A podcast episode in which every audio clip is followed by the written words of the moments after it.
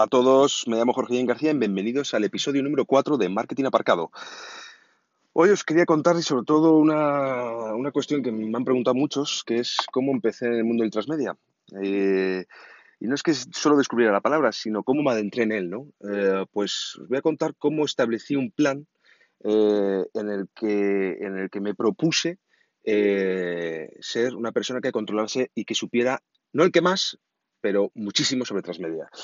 Y, y claro, eh, eso teniendo el primer miedo de nadie me conoce, no sé, no sé, no sé nada, eh, no sé ni por dónde empezar, eh, cómo lo hago, mmm, nadie sabe quién soy.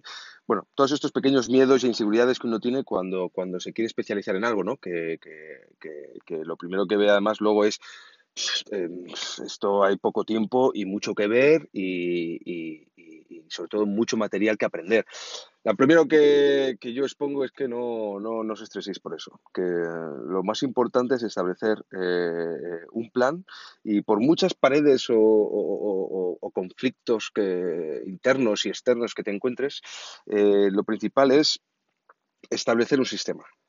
Y yo lo que hice fue, eh, eh, pues bueno, mm, mi revelación fue ver qué hacían otros. O sea, lo que planifiqué fue ver cómo otros trataban el transmedia, qué hacían, cómo escribían, qué tenían, cuántas plataformas, en cuántas plataformas estaban, dónde participaban, eh, a qué eventos asistían. O sea, me, al, al, ver que existía una comunidad sobre el transmedia, me dije, bueno, pues ¿qué voy a hacer yo? Meterme dentro de esa comunidad, hablar del transmedia, mmm, disfrutar el transmedia, sudar transmedia, enterarme del transmedia. Así que dije, bueno, ¿cómo me lo voy a planificar? Pues lo que hice fue, empezar a leerme los libros más importantes, que hay siete u ocho, que ya os, explicaré dónde son, cuáles son, eh, ver qué casos existen en el mundo o existían en ese momento eh, sobre las narrativas transmedia, casos que estaban haciendo tanto en publicidad como en televisión, eh, ver cómo la gente estaba contando cosas del transmedia, qué se estaba haciendo en los diferentes países. Vamos, que me hice un estudio de de todo lo que había.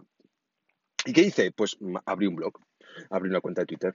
Eh, me, cent me, centré en, en, cómo la gente puede, eh, podría descubrir cosas del transmedia.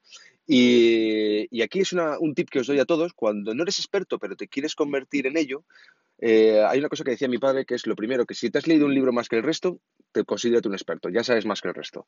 Y por otro lado, puedes adoptar uno de los personajes en las narrativas, que es el, el y adoptar el rol de, del reportero. El reportero lo que hace eh, es mm, contar lo que han hecho otros. Y poco a poco, pues fue el, el rol que, que, cogí y luego fui evolucionando.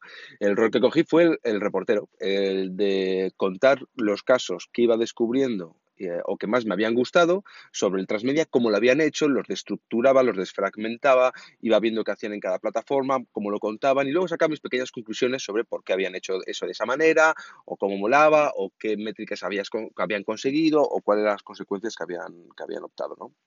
Entonces, eh, mm, una vez tuve toda esa información, me dije, bueno, eso tiene que quedar plasmado, porque me di cuenta que había mucha gente que todavía no sabía lo que era el transmedia no lo entendían. Entonces, con todo lo que me había leído, con los libros que me había leído, lo que había estudiado y lo demás, dije, bueno, pues me voy a hacer una presentación que me sirva a mí para explicar el transmedia y de una manera desde un punto de vista académico, ¿no? Porque creo que mucha gente lo explicaba desde el punto de vista de, la ficción, eh, de cómo se hacía con las películas y demás. Entonces yo dije, bueno, yo lo voy a adoptar desde el punto de vista académico para que la gente entienda los tipos, las tipologías del transmedia que hay, cómo se hace, las corrientes que ha habido, quién empezó todo esto y demás.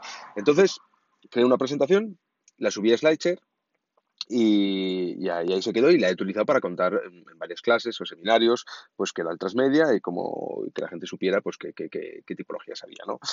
Claro, todo esto supuso una transformación en mí porque eh, gracias a todo este procedimiento, eh, a, esta, a este procedimiento de, a este proceso de especialización, de alguna manera, eh, pues lo que conseguí es justamente es saber más de lo que me imaginaba que iba a saber sobre el transmedia storytelling, porque el hecho de leer como le estuve leyendo, me comía, me devoraba los vídeos, los libros, eh, tomaba apuntes sobre cada cosa, cada capítulo, y lo que hacía luego era cada capítulo lo ponía en un blog, o en un tweet, o en un Facebook, o en LinkedIn, lo iba comentando, lo iba compartiendo con mis amigos eh, y, y, demás que, estaban centrados dentro de esta, de esta de, del transmedia, ¿no?